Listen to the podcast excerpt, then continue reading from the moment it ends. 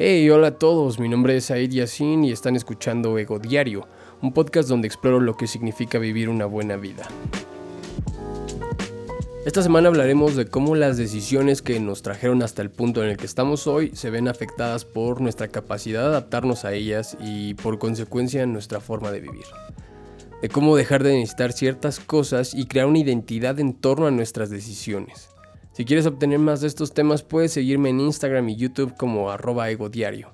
Por cierto, estoy a punto de inaugurar una nueva sección en el podcast la cual estoy pensando llamar Ego Diario para Estoicos, a menos de que cambie de opinión, en la que nos ayudaremos de esta antigua filosofía, el estoicismo, para aplicarla en nuestra vida diaria. Les prometo nada de spam ni frases motivacionales, así que disfruten el episodio de hoy.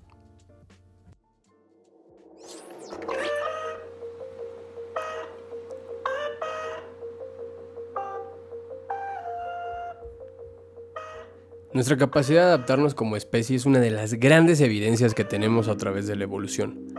En algún momento de nuestra historia, individual o colectiva, decidimos tomar decisiones, y mejor aún, decidimos que lo peor que podemos hacer es no tomar ninguna, porque eso incluye muchas veces a la muerte. Hasta cierto punto podríamos decir que eres resultado de todas las decisiones que has tomado por ti hasta este momento. Pero ¿qué pasaría si esas decisiones se vieran afectadas por nuestra capacidad de adaptarnos?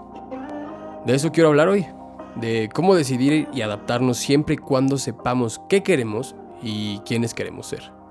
Y créanme que no soy ninguna autoridad en el tema, al contrario, estoy hablando desde mi perspectiva que no representa la experiencia colectiva. Así que tómenlo o déjenlo. Estoy haciendo esto por razones meramente egoístas. Quiero ser un mejor ser humano. Quiero obtener más de la vida en sí y aprender a formularme mejores objetivos.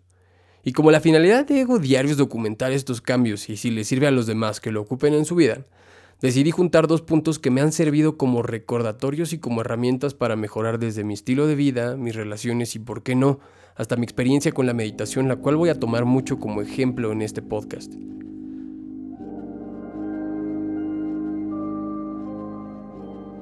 Durante mi corta vida he visto que mi nula capacidad de adaptarme a las circunstancias me había hecho tomar muy malas decisiones desde gastar tiempo en actividades y personas que ni siquiera me hacían bien, hasta gastar enormes cantidades de dinero que justificaban mis malas decisiones y mis actos. Hay que aclarar que nuestra forma de adaptarnos y tomar decisiones surge mediante la situación en la que nos encontramos hoy y a la que queremos llegar o en quienes queremos convertirnos.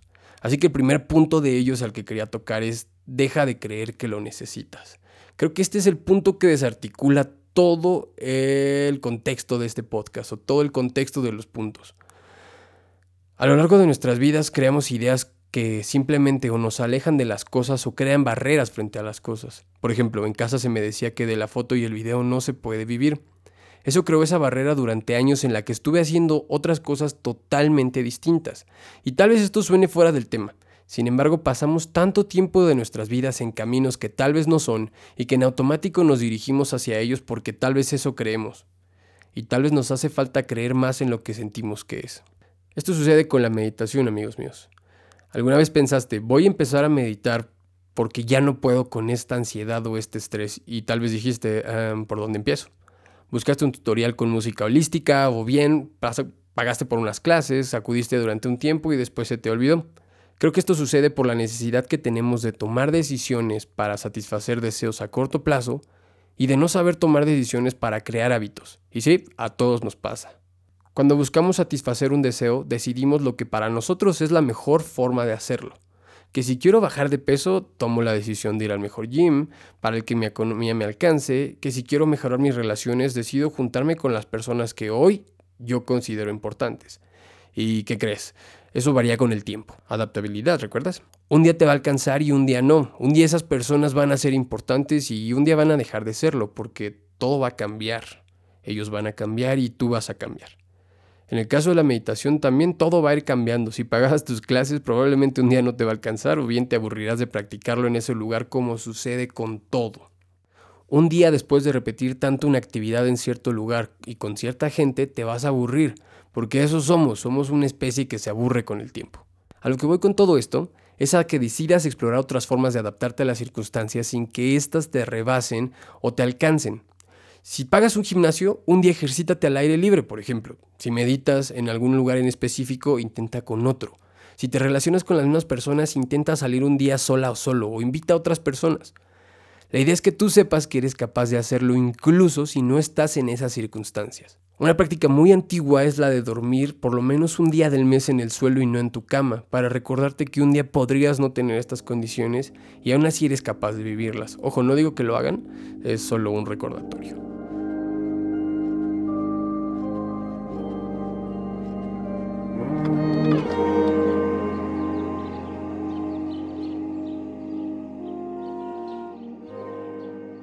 El segundo punto es crear una identidad flexible. Ahora bien, una vez que dejas de creer que necesitas ciertas cosas, construye en ti una identidad en torno a lo que buscas ser. Y tal vez yo entiendo, me vas a decir, a ver, espérame, Said, vamos muy rápido, ¿cómo que crear una identidad?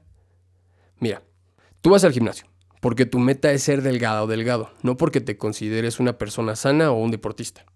Algunas de las personas que meditan lo hacen para sentirse bien, como ya decía antes, eliminar algún estrés o alguna ansiedad no porque se consideren meditadores. Y ahí es donde cambia todo. Cuando creas la identidad de un meditador, puedes meditar donde sea. Por ejemplo, ¿te has fijado cómo los deportistas son capaces de hacer deporte en donde sea que estén? Ok, tal vez no en las mismas condiciones, ¿cierto? Pero saben hacer deporte. Por ejemplo, tú pones un clavadista en el bosque y él sabe cómo correr. La idea es que al principio intentes meditar en lugares que te parezcan cómodos y con el tiempo les vayas variando.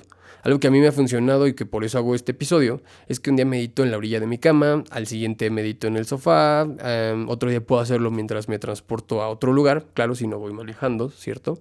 Pero me centro en que no es el lugar precisamente el que ocupo, sino que estoy en un momento de solitud en el que no habita nadie más que yo y lo hago durante un corto periodo de tiempo. Lo hago fácil, lo hago sencillo. Hay un video en mi canal de YouTube que tiene que ver con los hábitos, algo así como de cómo me deshice de mis hábitos, donde hablo de una técnica de dos minutos para hacer las cosas mucho más fáciles, construir hábitos de una manera mucho más fácil. Y listo, lo logras.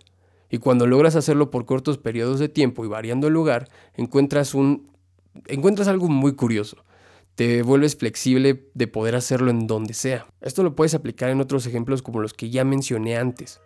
Eh, por cierto, ¿recuerdas la parte de la identidad? Es decir, lo que haces hoy es un reflejo del tipo de persona que crees que eres. Recuerda, lo que haces hoy es un reflejo del tipo de persona que crees que eres. No lo dije yo, lo dice James Clear en su libro Atomic Habits y tiene mucho sentido. Para cambiar ciertas conductas o hacerte mejor en algo, necesitas construir evidencia. Esa evidencia la construyes creyendo nuevas cosas sobre de ti, haciendo nuevas cosas contigo. Lo más normal es pensar, ¿ok? Vamos a ver esto. Quiero ser más delgado. Quiero calmar mi estrés con meditación. No, lo que quieres son resultados, pero ahí todavía no hay una identidad, porque no hay una evidencia de lo que eres, más sí la hay de lo que quieres.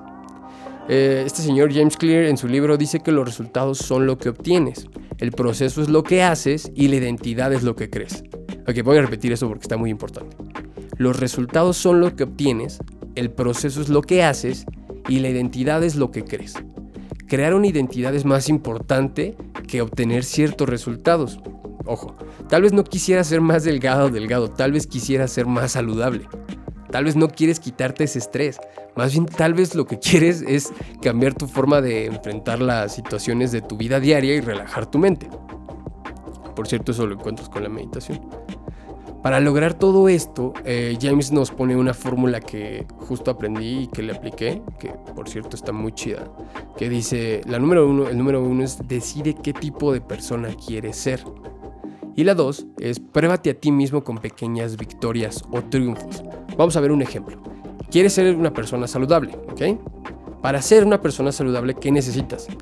Ser el tipo de persona que nunca falta un entrenamiento, por ejemplo. ¿Cuáles son esos triunfos? Bueno, esos triunfos, recuerda, lo que vendrían a ser esas pequeñas victorias de tu día, serían algo así como termina tu rutina por lo menos del día lunes, miércoles y viernes. ¿Ok? Otro ejemplo. Quieres ser una persona que enfrente las dificultades de su vida diaria con una mente calmada. Pues bueno, sé el tipo de persona que medita diario. ¿Cuál es tu triunfo victoria? Venga. Medita dos minutos antes de meterte a bañar, por ejemplo, o dos minutos antes de irte a cenar. ¿Me entiendes? La idea es que tú vayas incorporando pequeños, pequeñas victorias a tu día que a la larga le van a dar la evidencia, o más bien te van a dar la evidencia de que eres ese tipo de persona. Lo que quiero compartir contigo es que no hay pasos fijos, no hay manuales para decidir y adaptarse a las cosas. Lo que hagamos un día nos va a aburrir si no tenemos esa identidad y claro, si no deseamos tenerla. Por último, déjame decirte que se siente muy bien formar parte de algo. Durante este episodio, cuando me refería a meditadores, a una persona que se ejercita, por ejemplo, me refiero a que construir esa identidad en torno a la meditación, que es lo que yo he hecho en los últimos años, por decirlo así, te sientes perteneciente a algo, por ejemplo, como aquellos grupos de poetas o grupos de corredores, ¿no? Que son parte de algo y generas una identidad eh, en, torno a ti o generas una identidad en torno a, eso que tú quieres ser. Está muy chido, la verdad, y pensándolo bien en algún punto de mi vida me gustaría dirigir un grupo de puras y puros meditadores. Pero bueno, eso es otro tema. Espero que les haya servido esto, estos dos puntos. El deja de creer que lo necesitas que aprendas a adaptarte en cualquier circunstancia, porque puedes no tener la, la, capacidad, puedes no tener la economía para pagarlo, puedes no tener la compañía, puedes no tener el trabajo, adáptate a que puedas hacer las cosas en diferentes circunstancias y segundo, crea una personalidad eh, flexible, ¿ok? Yo soy Said Yassin. Les mando un fuerte abrazo y nos estamos escuchando en el siguiente podcast. Yo me voy a seguir tomando aquí mi café.